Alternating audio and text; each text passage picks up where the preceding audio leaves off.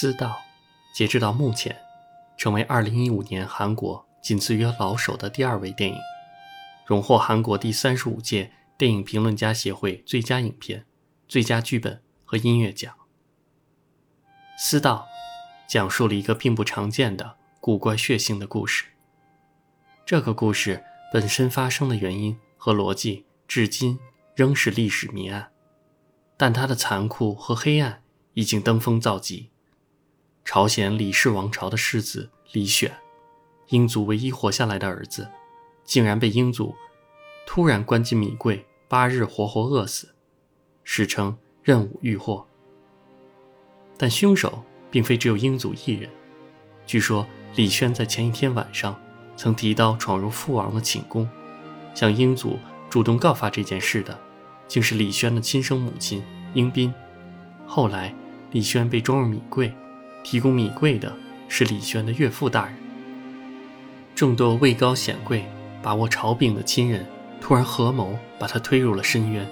李轩在父母、妻子、儿子和岳父的注视下，声嘶力竭，困厄致死。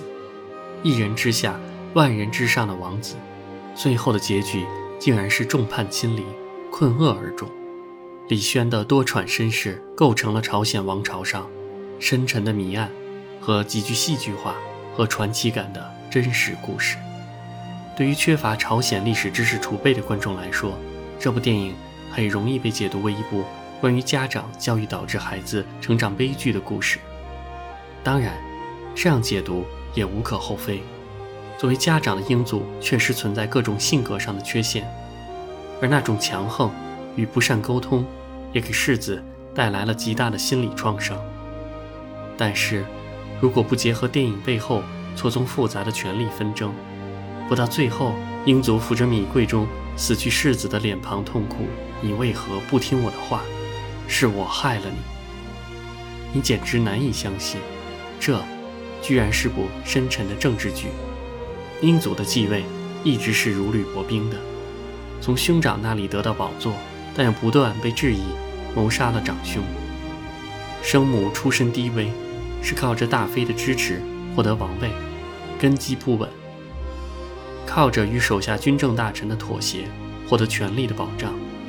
这样爹不疼娘不爱的坎坷身世，让人联想到了明朝的朱棣。这样的成长经历也注定英祖必须是冷酷的、猜忌的、隐忍的、强横的。可是，即便是这样一位铁血的君主，对待在他四十岁时才降临的世子时，还是像天下所有慈父一般怜爱。影片有一个看似急促的转折：世子稍长成人后，显现出柔和仁爱的本性和对绘画的喜爱，而这时，英祖对世子的态度开始急转直下。为什么呢？因为他开始焦虑，他知道。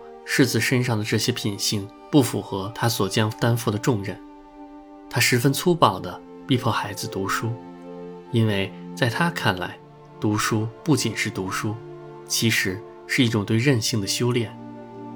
世子身上所展现出的天真烂漫，在冷酷的权力斗争中是致命的。英祖喜欢玩禅让的游戏，他贪恋权力，但权力来的不正。不得不玩这种虚伪透顶的形式，这于他本人几乎是种仪式，可这害苦了世子。父子渐行渐远，直至世孙诞生，英祖已经对世子失望透顶。英祖还是爱世子的，只是透彻的了解世子不是个合格的继承人这个事实，让他对世子提不起劲儿，甚至在世孙百日时。都无法克制自己的冷漠，这令打算用亲情挽回父爱的世子感到了彻骨的寒冷。及至世孙开始显露出作为继承人应有的素质时，英祖又看到了希望。同时，情势所逼，他必须将孙子放在第一位，必要时甚至得牺牲儿子。世子年轻率性，触动了朝中重臣的利益。英祖苦心制衡的权力格局就要被打翻了，暗流涌动。英祖娶重臣之女为中宫，笼络人心。世子饿死于米贵。他高奏凯旋曲回宫，震慑群臣，一切皆为社稷，一切皆向王权。世人皆怨老国王的冷酷蛮横，逼迫儿子成为政治机器。但是，英祖明白，不成为政治机器，世子是无法在当时的政局中生存的。皇子得到辅助，却没能成为王者，下场会是什么呢？世子是最令人同情的，真真是红颜薄命，落花无情。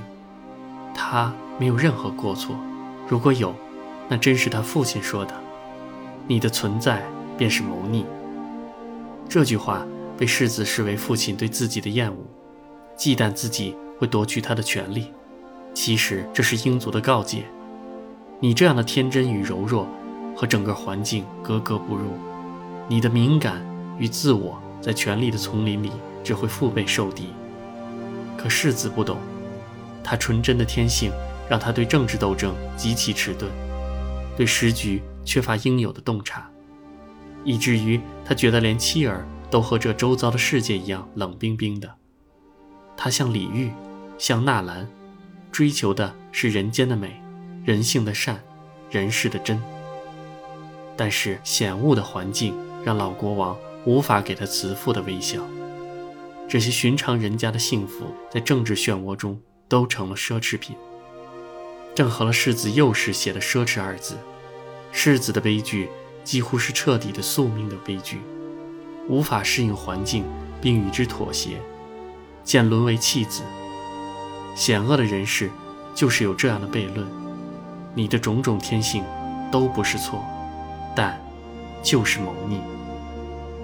成年的世孙此时已大权稳固，在祭奠先父时说：“是儿臣害死了父亲。”世孙所表现出的少年老成、聪慧与隐忍，让他的祖父明白他是个合格的权力接替者，成了乾隆式的人物。可惜，他的父亲不是强大的雍正。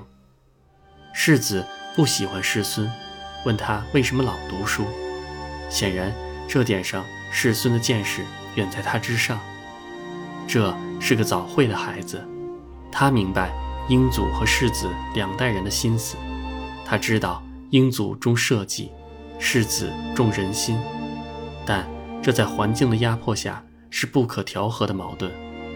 他早早参透王者的觉悟，欲成皇冠，必受其重。可是当姑姑。要他脱去父亲的丧衣去见英祖时，他固执不从。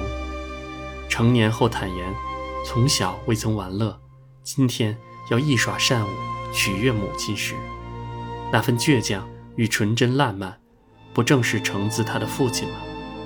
世孙是个幸运的人，他得以稳固地承接大权，除了自身的努力，离不开祖父两代的隐忍与牺牲，同时。